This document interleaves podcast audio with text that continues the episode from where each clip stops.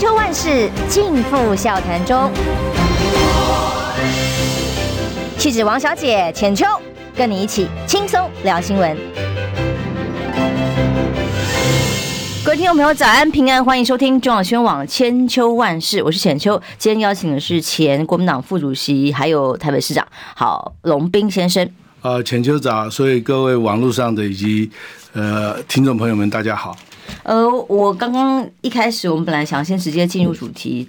呃，党内的选举了，但是因为聊聊聊聊着聊着，看到了这么大的版面，在还有昨天的政论绿营的政论节目，都在大骂马英九。哇，他们真的好不容易哦，就是从一开始，他们就说：“哎呀，你马英九最好到对岸去，你讲得出中华民国，你如果讲得出中华民国的话，哦，就怎么样投给你嘛。”他讲了吧？他讲了非常多次，他讲了，而且讲了九二共识，甚至在有些场合也讲他是过去在做总统的时候，所以我其实这件事情我感触蛮多的啊。就是我们看到任何一个国家啊，当他们面对外面的时候，不管是外交或者是这些，全国民众会一致对外。呃，今天刚好我们两位。前后任的领导人，嗯，呃，马英九跟蔡英文都出国，一个到要过境美国，一个到大陆去啊。那我觉得在这个情况之下，两个人都是为了拼外交、拼我们和平、拼两、拼我们未来的福祉啊。我觉得在这个时候，不管你是蓝或者是绿啊，不管你是支持统还是独啊。都应该乐观其成，因为他们两个做的事情最主要是在干嘛？一个是提升我们台湾的国际地位，第二个就是避战呐。嗯，我常常在讲啊，不管你是支持统的，不管你是支持独的，不管你是支持国民党的，不管你是支持民进党的，我想我们所有全台湾人唯一的共识就是我们要和平，我们不希望战争。那如果在这个共识之下，这两位先生跟女士出国不是在做这件事情吗？那我们不是应该乐观其成，甚至基于基本上给他祝福吗？那我看到有些人在后面扯这两位的后腿，其实我觉得很不应该。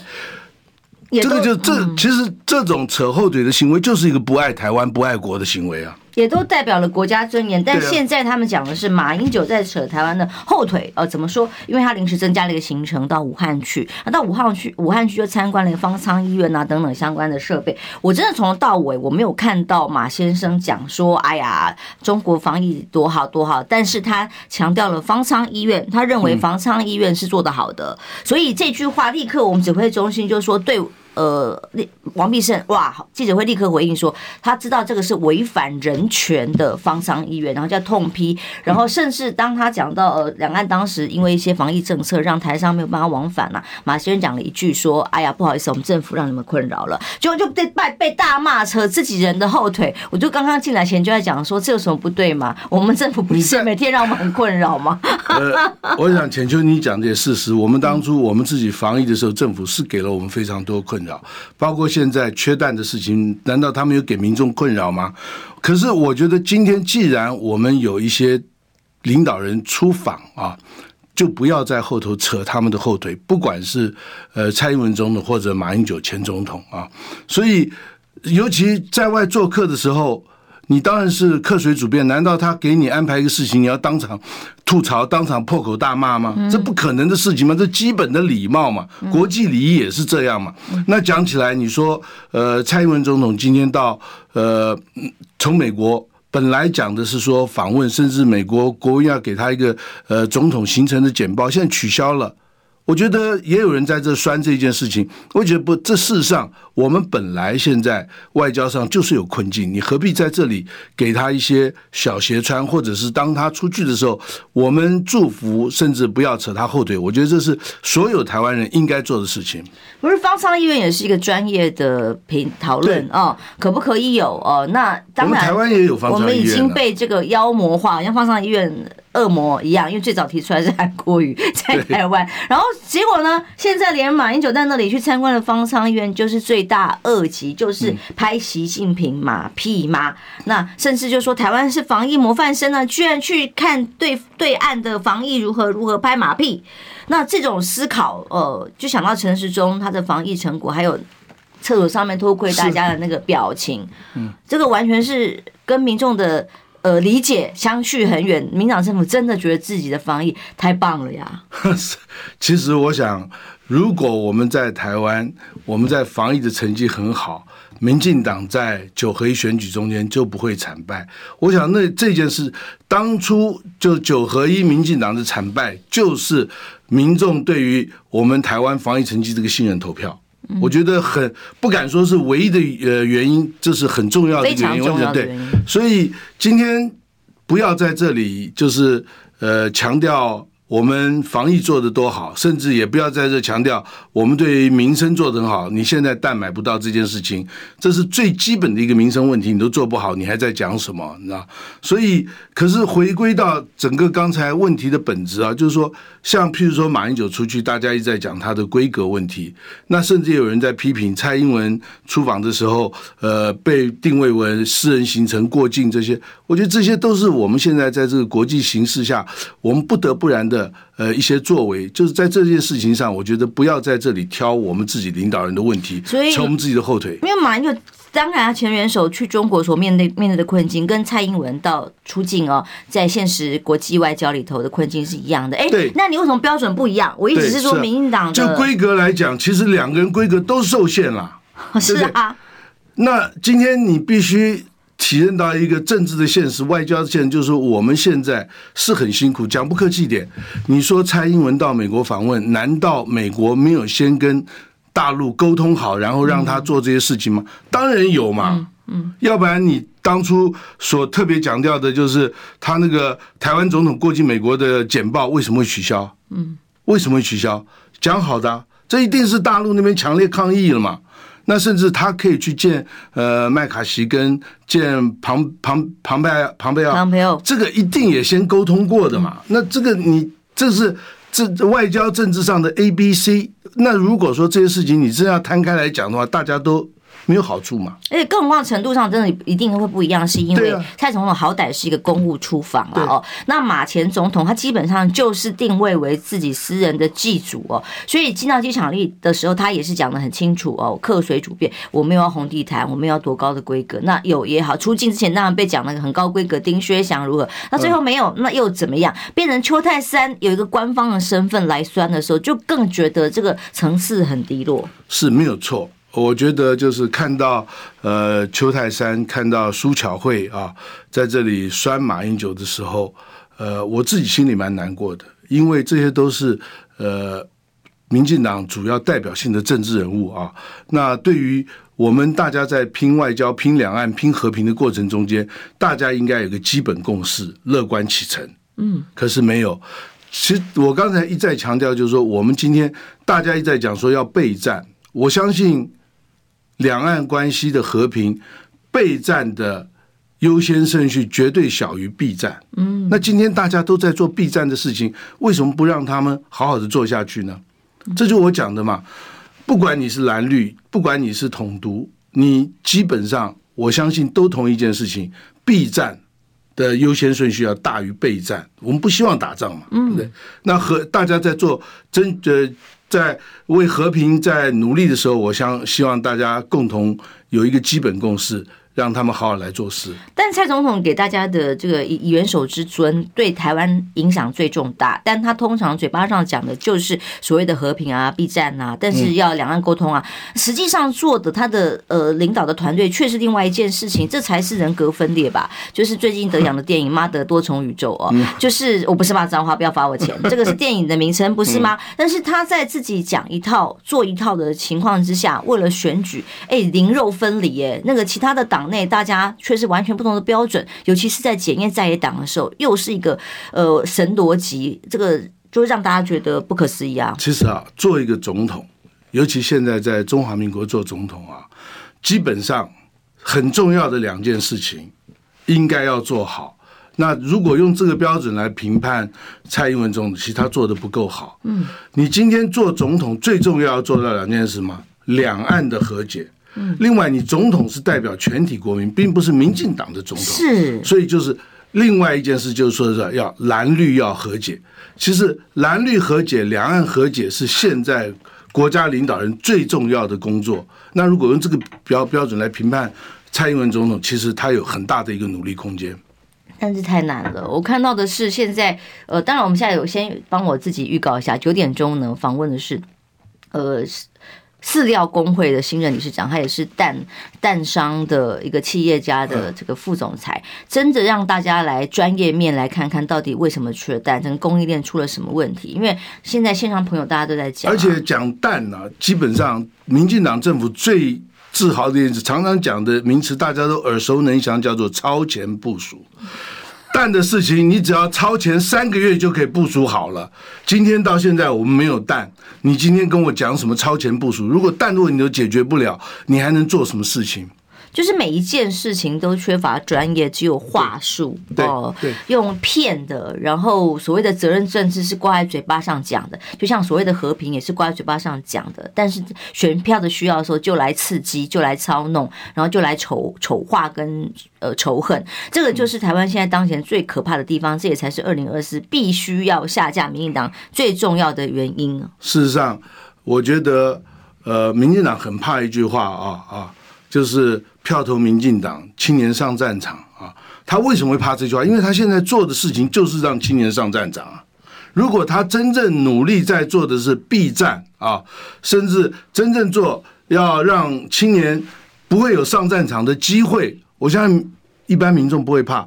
呃，浅秋，呃，我非常多的朋友啊，其实你，我想你身边也有，现在最担心的就是小孩十八岁了。那是不是赶快去让他把兵役服完？这是为什么现在我们要服兵役的，就是说人数突然大幅度上升，当然跟通过这个相关法案有关系。可最主要就是希望赶快服完兵役，将来万一两岸兵凶战危的时候，不要上战上战场，不是这样吗？所以这个你作为一个主政者，甚至一个真正了解实际现在台湾状况的人，你要怎么样让这些？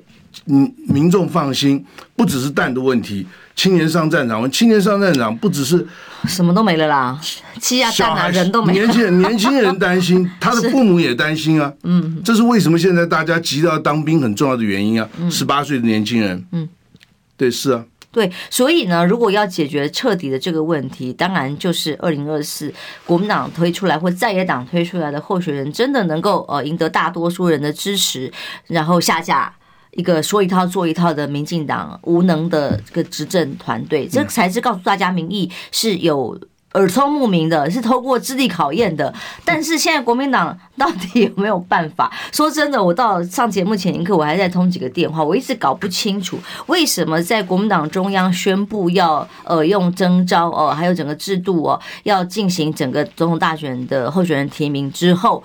我们还是搞不懂到底国民党提名制度是什么？怎么会还是这么的模糊？然后还是各行其事，各说各话。首先，我们先讲到之前选测会啊，说是直选嘛，党内很多年轻人跳出来啊，然后不同了，不只是年轻人啊，然后所以啊，选测会喊停了啊，变成了这个所谓的。其实选测会这件事情对国民党的形象啊，以及一般民众对于未来选举国民党。呃，总统候选人胜选，其实浅秋，我相信你也同意，影响蛮大的。是，对，是。那但问题好吧，那听起来蛮明快的，党中央立刻把选测会给停了。那是对的。现在叫做提名小组，但请问现在提名小组的进度是什么？到底有没有提名小组呢？我我不清楚有没有提名小组，没有听到任何进度。可是我认得的几位啊，大家以为他们会是提名小组成员的人。都跟我讲，他说他没有被征询，他也不知道他是不是提名小组的成员啊。那这个就是问题，因为呃，将来我觉得我们总统的征询、征召乃至于提名啊，必须要有一个有公信力的提名小组。嗯，什么叫做有公信力？第一，第最重要就是这几个人，大家觉得社会上的觉得说这几个人有资格、有分量。来做提名工作。另外还有一个关键因素，就这几个提名小组的成员要让主要被征询征召的总统候选人啊相信。那现在最主要两位可能呃也是国民党目前最强的两位候选人，一位就是侯友宜市长，一位就是郭台铭董事长。对，基本上这个提名小组的成员应该要被这些人觉得说他们可以接受。对，那在这个前提之下，然后再商量出一个呃。双方都可以接受的制度、制度办法，然后再来决定怎么样走这个行政流程嘛。嗯、那这件事情必须要明确。另外就是，呃，我同意呃金溥聪先生讲的一句话，基本上对于我们主要可能的总统候选人呢、啊，你必须要能够尽可能的保护他，就算呃征询了解他的呃参选意愿以后，不必敲锣打鼓跟他讲，哎，他有意愿。因为你像现在是这样，对，你看侯友谊现在他之所以现在迟迟没有表态，当然就是有他自己的困难嘛。那郭郭台铭先生也是有他的困难，我们要协助他解决他的困难，而不是把他困难凸显出来，让人家来攻击嘛，对不对？所以，呃，党中央在有些时候必须要保护我们主要的候选人这件事情，我觉得可以做的更多。不是，但现在实在是太神秘了，神秘到，比方说媒体上上面写说韩国瑜，比方啊，我是举个例子，韩国瑜也会成为提名小组的成员哦。然后呢，我就去问啦相关的人，包括当事人，当事人说，哎，我一无所悉，也没有人来问我，那这是怎么回事？又为什么要放这个消息？昨天是不是又有消息说韩国瑜可能也是被就是征召的对象之一？我觉得这些事情啊，不要搞得很模糊。哎，这个这个，我们再接广告回来休息 休息一下来谈，卖个关子。但 这个把它纳入民调这个说法哦，我也是被问到觉得不可思议。然后，但是最后结论是什么？我们休息一下，马上回来。你知道吗？不花一毛钱，听广告就能支持中广新闻。当然，也别忘了订阅我们的 YouTube 频道，开启小铃铛，同时也要按赞分享，让中广新闻带给你不一样的新闻。千秋万世尽付笑谈中，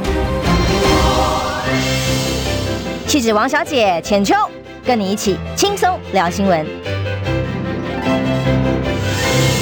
时间到八点二十三分，欢迎回来中央新闻网千秋万世。刚刚卖了个关子哦，昨天呢，我先查一下整个来源，最早甚至是从呃媒体朋友那里告诉我，啊，比特王啊等等很多的消息都在告诉大家说，哎，党中央真的要把韩国瑜纳入党内民调哦，初选民调真的要纳入了，然后就开始传了很多说，如果只要。电话民调一定要唯一支持韩国瑜，大家回去等电话等等的，我就一头雾水，然后再去问了一轮，最后哦，原来这个来源后来是来自于呃国民党副秘书长江俊廷大头哦，他在接受陈情。陈清茂啊的直播的时候讲到了一句说哦，既然民调大家都纳入，那也可以把韩国瑜纳入，没什么不行。哎，但是隔天马上又看到了党中央否认哦，包括了这个朱主席跟韩先生他们的发言人都说不会纳入民调，这到底是怎么一回事？我到今天上节目之前，我都还在搞清楚这件事情。那搞了半天，我刚刚后来接到得到的是这个江俊廷副秘书长最新的说法，他说其实这个说法还是有点被被误导了，或是他这个。呃，讲的不是那么精确。他说，其实对于民调这件事情，现在党内是没有出，根本没有讨论，没有讨论到民调，所以到底会不会做民调，其实都还不确定，更没有所谓纳入韩国瑜为民调的这件事情。哎，我看到媒体上讲说，将来要用鬼东式民调，也没有确定吗？就是刚刚，因为我也不知道了啊，所以是大家觉得很神秘。然后因为一开始就是阴谋论传出来了，说什么要用呃。韩国瑜拉韩来打侯哦，用这个民调要卡住侯友谊，所以就议论纷纷。这样的做法对于一个如果说现在其实没有任何的动作、任何意愿的这个可能的政治人物来讲，这个是只是对国民党的伤害而已。对国民党，我们二零一八胜选以后，结果从来没有过啊，地方选举大胜啊，然后最后总统大选大败的。那那个时候，我相信大家都同意，就是在吴敦义主政过程中间，不只是总统提名出了问题，甚至不分区立委甚至区域立委造成一些纷扰，让我们的支持者对我们失望啊。那这一次我们二零二二大胜，而且胜的比二零一八还多，那这也是我们国民党最好一次重返执政的机会。更重要的，我觉得这一次如果国民党再输，国民党会一蹶不振。这是也是我们最后一次，最好也是最后的一次机会，所以怎么样，我们不要重蹈二零二零的覆辙啊！我们怎么样来把握这样一个好的机会，争取胜选？我觉得这是所有国民党，尤其是党中央应该要努力的方向。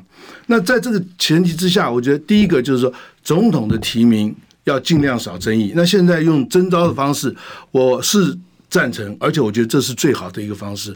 问题怎么征召？征召的办法怎么样得到？尤其是主要候选人的认同跟支持，怎么样让社会上觉得我们征召真正是最强的人选？这是我们要努力的方向。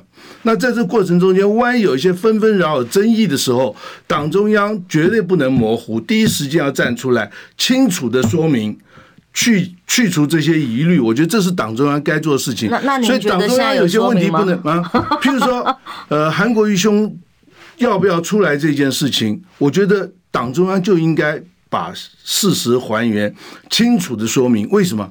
你看啊、哦，刚才你已经读了一个我们韩粉的一个意见，对不对？嗯、基本上，如果说韩国瑜今天没有被征询，甚至他没有意愿，你在这提当到当在整个征招的过程中间，韩不在头，韩粉会失望的。嗯。那另外就是，如果把他放进来了，然后最后征招的不是他，韩粉更会失望。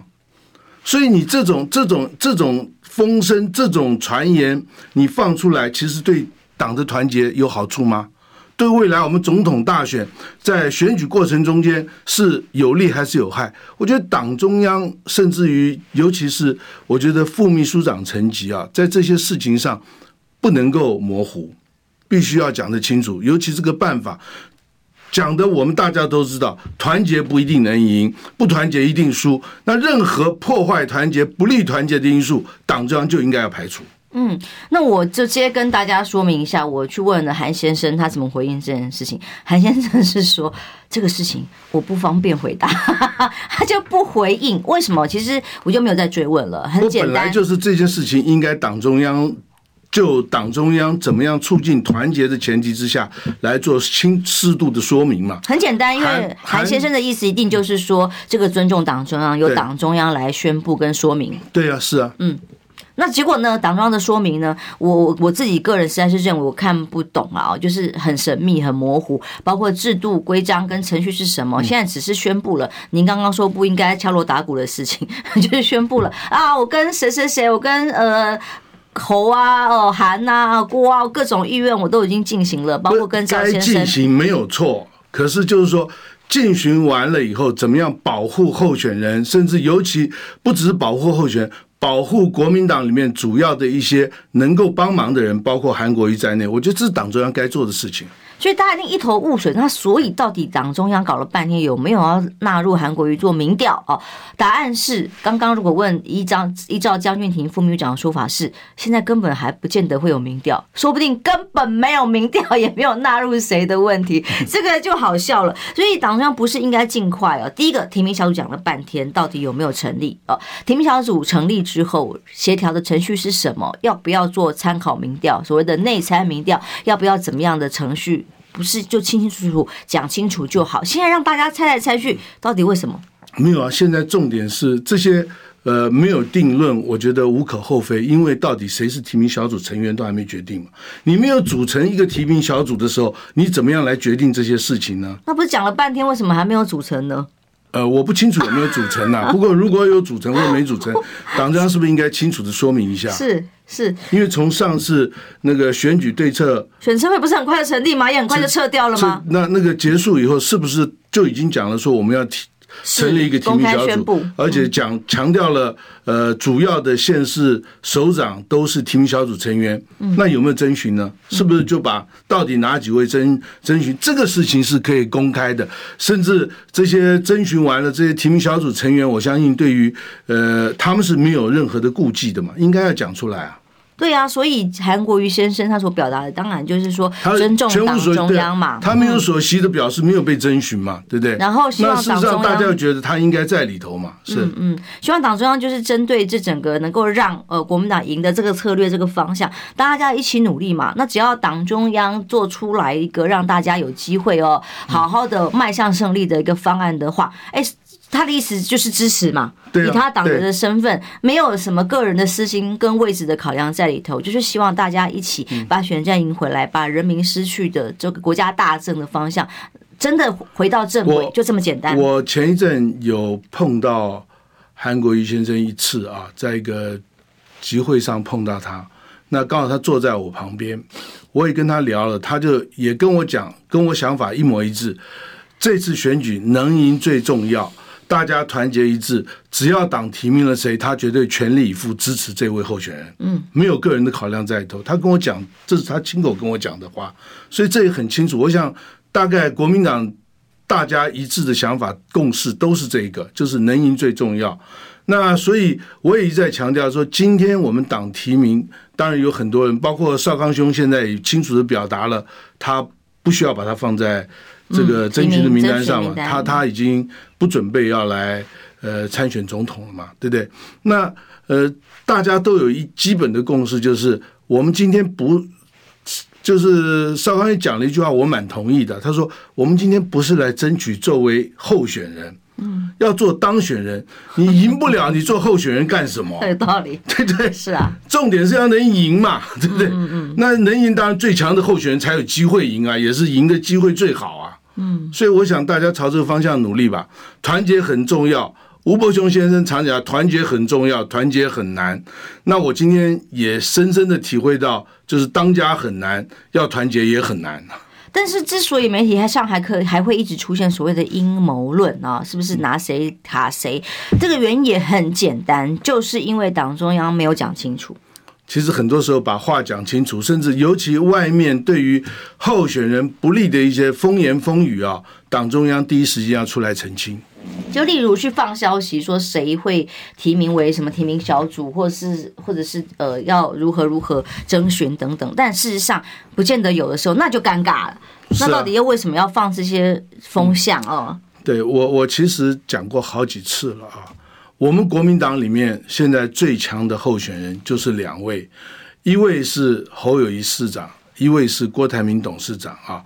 他们两位都有一些。困难障碍啊，提名的障碍，譬如说侯市长，人家会他会担心，尤其在新北议会没有开议之前，被人家讲说你要参选总统落跑，对，党中央应该协助他把这个问题解决掉。那郭台铭先生是党友，党友今天当然用征询的方式，他就算是党友，他也可以进来，呃，来参与这个提名的相关程序跟作业。那你也要帮他协助他解决他的问题嘛。那就是协助这两位解决问题，让排除障碍。我一再强调，没有一个候选人是完美的。嗯，今天除没有一个人是上帝。那今天你今天在选举过程中要争取后争取胜选，就是尽量保护候选人，他不完美的部分，党中要协助他，帮他来解决这些问题嘛。而不是更是刻意的暴露他们的缺点，缺点，然后放 放一些放狗去咬，没有啦，不至于啦，绿媒自己会咬。我的意思是说哦，像现在整个程序上面让大家感到这个是一头雾水、不飒飒的原因哦，也就在于一再宣布的消息都有不同的人会出来否认哦，然后有不同的人在说提出不同的看法。其实这个制度不是应该很简单吗？那么把制度提清楚了就好。但所以会有阴谋论的原因，您怎么看媒体报？报道里面讲啊，这是风传媒吧？他就说这个是有一些朱立伦自己还要想要再参选的私心在里头。您的看法呢？我我以我看现在状况，甚至呃，朱伦主席已经讲说不必把它放入民调呃民调里面来讲啊。我觉得他已经放下了，他已经放下。可是我。有一点想不懂，既然已经放下，就清楚的讲，那就可以，呃，把很多外面的风言风语第一时间就可以厘清啊。所以他如果能够公开讲一声，就是说他是真正的没有打算要参选总统这件事情，我相信这些不必要的风言风语都可以去除。那为什么不讲？说不定他有他个人考量。可是我实在我是不太了解为什么，我也不太懂。真 的大家都不懂啊，就是不傻傻。其实可以讲清楚了，在这个时时间点，你知道，因为从他现在所做的各各各各个各各样事情来看，我觉得他已经放下了。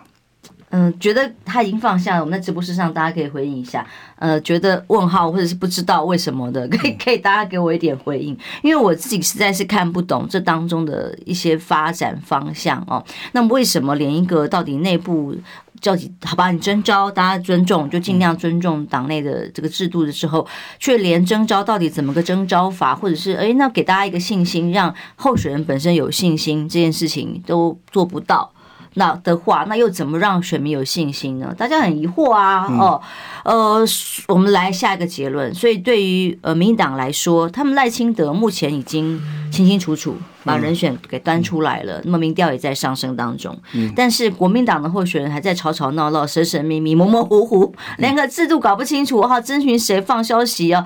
呃，提名小组然后在哪里？不，没有人知道。像这种这样的这个程序跟方法，只会让国民党的民调可能的人选都会越来越低，不是吗？对，没有错。我想现在你看到国民党的主要候选人，甚至国民党在民众中心目中的支持度啊，都慢慢在下降，缓慢的在下降。当然，这跟过去这些纷纷扰，从南投地方选举到后来的选举对策委员会，甚至现在这些纷纷扰，当然是有关系嘛。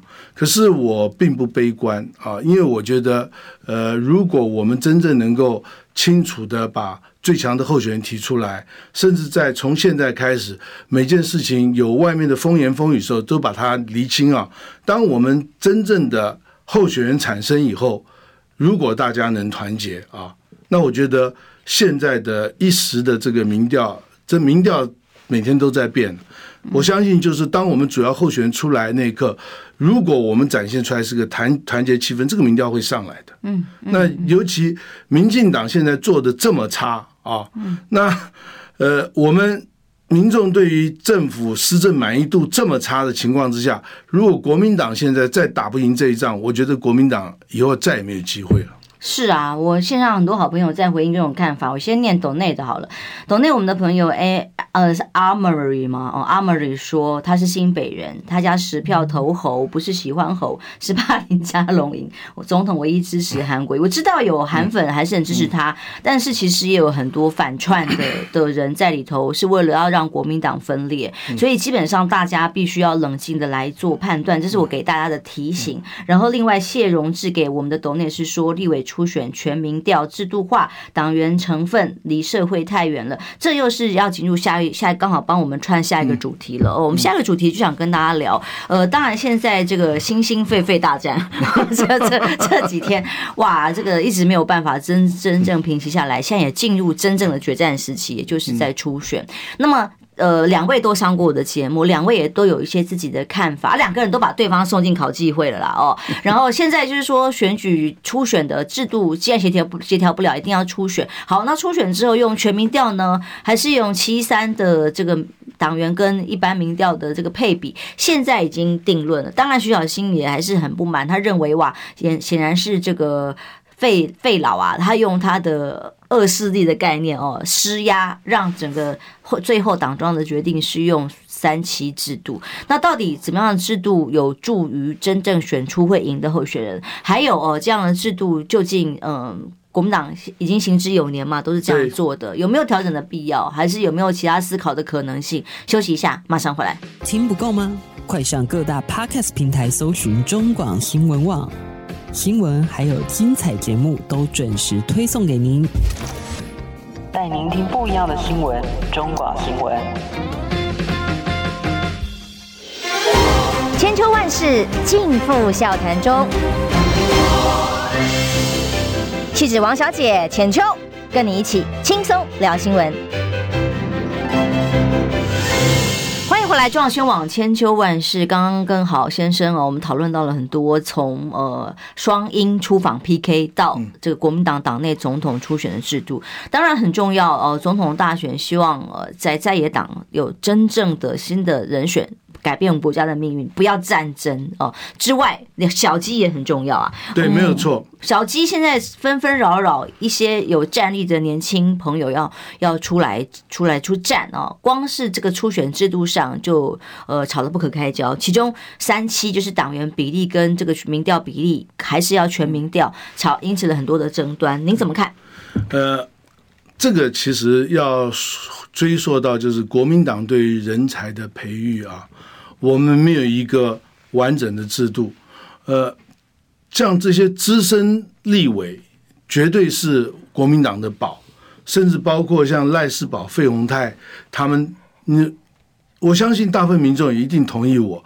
如果以他们在立法院的问政表现啊，他们绝对在所有立委里面应该排在前五个那这样，尤其是立法院的运作，资深的委员对立法院运作熟悉的，更应该留在立法院，这个是毋庸置疑的。可是我们没有一个好的制度，呃，很多人也都在跟我讲说，赖斯堡、费鸿泰其实早就可以应该进入不分区了，我也同意啊。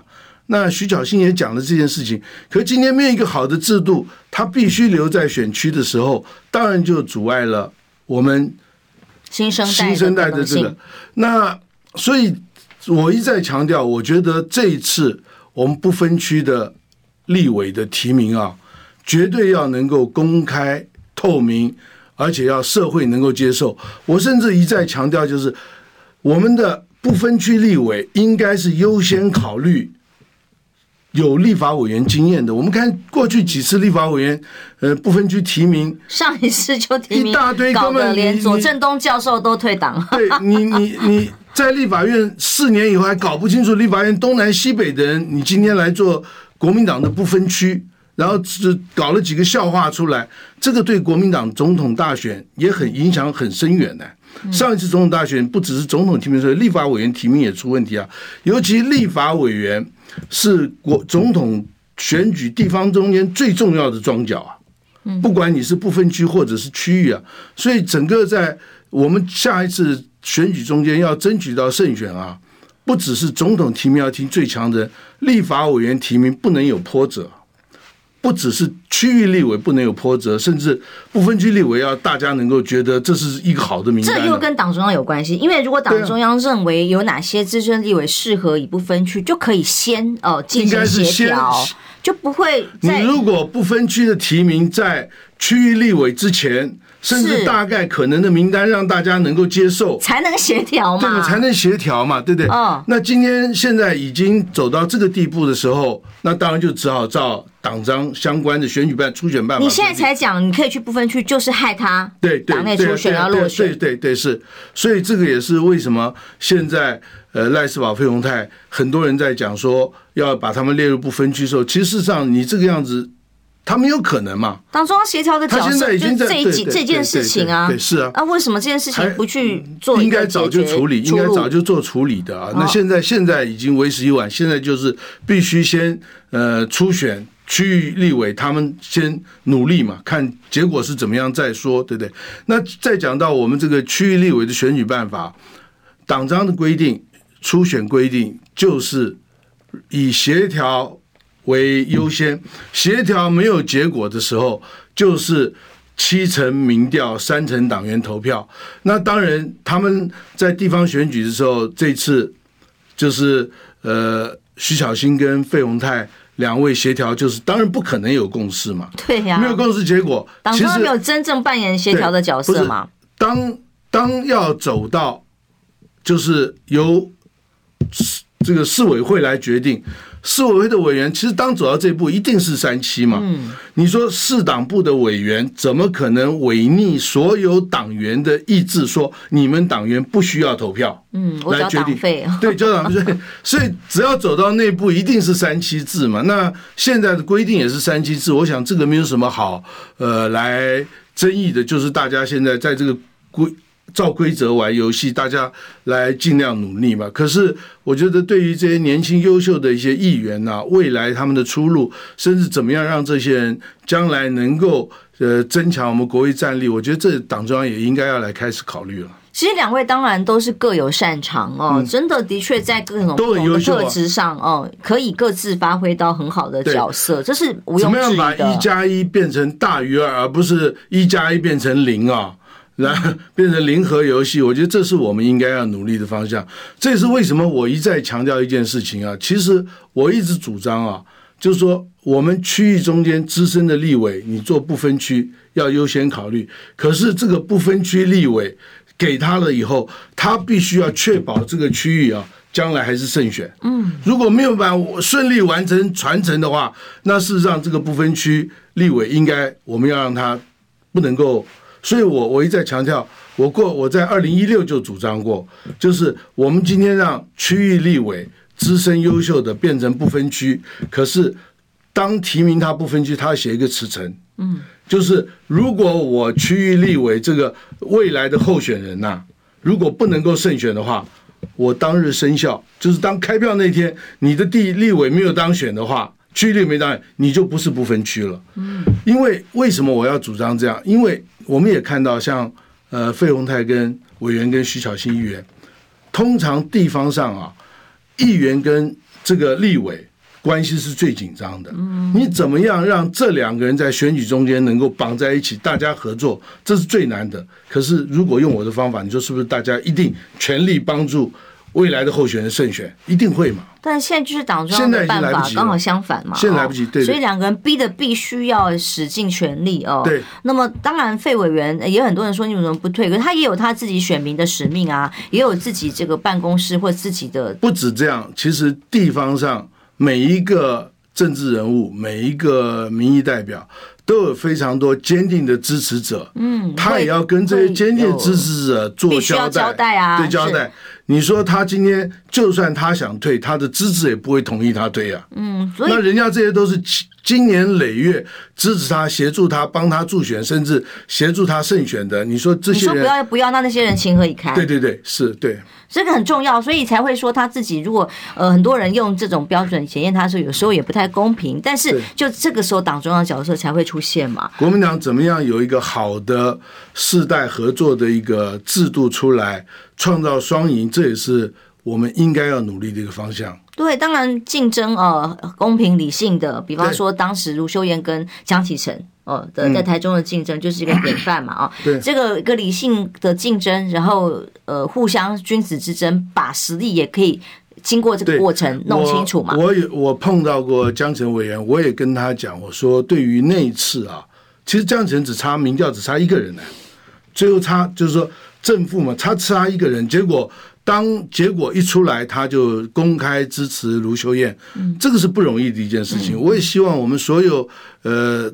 国民党的候选人，乃至于国民党主要的一些公职人员啊，呃，能够有这样的气度跟这样的努力。然后我觉得这是我们团结很关键的一个因素，还是觉得很遗憾啦，就是遗憾在党中央这次的这个协调过程角色里，只是协调说，啊，你要不要，我要不要，但是怎么协调，根本不可能协调的出来。对，三七制还是这个全民调，因为一定是以候选人自己本身最有利的制度去考虑，因为他他既然要选，他就不可能呃硬要放弃一个不适合自己的这个可能的方法哦，所以。如果说在呃一些不像民党那样很多位置可以摆啊，哦，今天选不上没关系，继续升官发财，大家头等舱去打阿联酋，去哪里玩呐、啊？哦，这个每个官位可多了。但国民党呃应该要有这样子呃嗯寒心一样叫什么？这个在知道自己现在应该要呃。已经是在一个寒冬里面，对，要知道我们自己的问题，卧薪尝胆，上一讲不出来成语。呃，想出我们能够有效解决这些方呃问题的方法，甚至更重要，在这个解决方法的过程中间，能够和谐，能够团结啊，甚至把原来呃互相矛盾力量变成合作力量。我觉得这是。党中央该做的事情，所以啊，这个党中央以有限的资源，也有可以分配跟协调的地方。对哦，权力在你手上的时候，不是说只是一个人说了算。那这个时候你有资源的时候，就拿来协调跟分配。呃，这个是一个最有这个所谓民主协调的方法哦。但是不是说你硬要你用的道德伦理去框架人家，叫人家放弃或叫人家往前进哦。啊，总之在三七民调，这个是国民党行之有年。现现在当然是对于有些年轻的。候选人觉得很不开心，因为他们连党员名册都不会有啊。哦，那当然在这个这一块上面，一定就会比较呃不利。没错，呃，我想就是有些当初是靠空战请家的，尤其在国民党台北市这样的候选人、这样的工作人员非常多啊。那这样的一个呃三呃，照现在选举办法，当然是比较呃吃亏一点。呃，可是。呃，我觉得这跟地方经营也有关系，这也让所有的候选人知道，你平常还是要注重经营地方，甚至就是对于党员的这一块，你必须要努力。那国民党扎根基层也是靠党员啊，嗯，所以这也是给他们一个提醒啊。所以啊，现在这个新兴狒狒大战已经进入了真正的白热化哈，跟前面那段讨论的不太一样。所谓的民调哦，党中央对于总统候选人的民调到底有没有，现在都还不知道，这个真的有点好笑。所以基本上，对于我们要争取二零二四总统大选的胜选呢，其实两块是一样重要的，一个就是呃，我们有一个好的提名办法，让主要候选人能够接受、能够支持，然后提出最强的总统候选。另外就是不分区区立委的提名，我们必须要社会大众能够接受。当然更重要，如果能够促成世代的合作啊，甚至让资深有经验的立委能够。呃，领导我们未来立立法院党团，让这些人能够进入不分区，这也是很重要。再来就是区域立委提名，现在虽然有些纷纷扰扰扰扰，可是我希望将来初选结束以后，我们所有的候选人产生以后，大家能化解过去的争议跟矛盾，团结一致，协助被提名的候选人争取胜选，这是未来国民党重返执政。关键的几个因素。刚刚现在很多朋友在讨论呢，为什么老方法不能改呢？三期不能改成全民调呢？但是刚刚我们广告时间也聊到，全民调哦，民调当然相对哦，就是呃，民意基础比例不一样。不过民调就。赖清德也说啊，不要这边网英不要打我啦，民调嘛是管管啊，被啊叔叔起，就是是可以被操作的嘛。那当然这个就要用制度来保障哦，如何在名单在网络呃在票在在所谓调查的过程当中的名单的筛选，在民党内是这样，所以当时陈松山在我们节目上才会说哦，民进党要初选的候选人很忙啊，忙着到处去买民调公司，哇，这样也行哦，所以。国民党现在可能有这样财力的人比较少啦。我想没有没有一个初选办法是让所有候选人都满意的，大家都有强项跟弱项嘛啊？怎么样能够减少争议啊？怎么样能够让这个选举过程能够稍微顺畅一点，让最强的候选人产生？我觉得是大家共同要努力的方向。嗯，但如果无论如何，制度其实不是不能改，但一样必须要对制度要经过一个理性的、大家能接受的讨论方式嘛。那我所以党中央跟地方委员会的公信力。以及这些人能不能够调和顶奶，就变得非常重要。所以一定要回到党中央啊，因为如果你去要求候选人本身，他一定会选择对自己最有利的制度。你不能够苛求他放弃自己的权利，这是必然的。哦，是。那然后，所以几个议题讨论下来，回到回到的都是党中央。嗯，所以好像你应该也是一直很呃，对于接下来的局势发展，成忧心忡忡了哦。从民调数字，当侯友宜掉到第三名的时候，看到我我始终不不相信说。呃，侯友谊的民调是第三，你说他现在有下滑，我可以接受啊。另外就是他目前输赖清德一些可以接受，你说他跟柯文哲很接近啊，因为基本盘不一样，国民党的基基本支持者就远超过台湾民众党，所以呃，我觉得我们不要太悲观，可是呃，我们也要谨慎小心。另外再来就是我刚才一再强调，就是党中央针对。候选人必须要保护。我一再的问嘛，我就说，当初南投败选，真的是因为侯友谊最后一次没去吗？当然不是嘛，对不对？那侯友谊有没有去南投辅选过呢？有啊。你他最后一天，他当然应该清楚说明他为什么最后一天没去。可是我觉得我们不应该把这件党中央应该协助他，帮他清楚说明他有去过，他也做过努力嘛。那这件事情就是我。一再强调的，党中央对于主要候选人必须要能够保护他，避免他受伤害。那这件事情，我觉得党中央说的不够。嗯，那甚至让整个事情的发展到现在为止，压力也全部都在一个人的身上。对对对对对。好吧，那还有办法逆转局势？现在还早啊，因为选举其实现在离总统大选还有好几个月，甚至是七八个月的。呃，选举其实我一再强调，就是说，选举越后面越不能犯错。那有的时候我也比较呃过分的乐观，我觉得现在把所有的错误犯完，大家都汲取到教训，将来说不定我们少犯一些错误，对我们选举未必不呃未尝不是一件好事。可是重要的是。一个一个就是我们要汲取教训，汲取经验，不要反复的犯错。那怎么样来在这个前提下争取胜选，是我们共同努力的目标。因为你应该乐观，就是说现在是低点啊，就可以再往上啊。对，基本上当 总统候选人产生，我相信民调一定会冲一波的。所以现在低并不是很严重的事情，问题不能一直低下去。是是是，会昏倒的，送加护病房。谢谢，拜拜。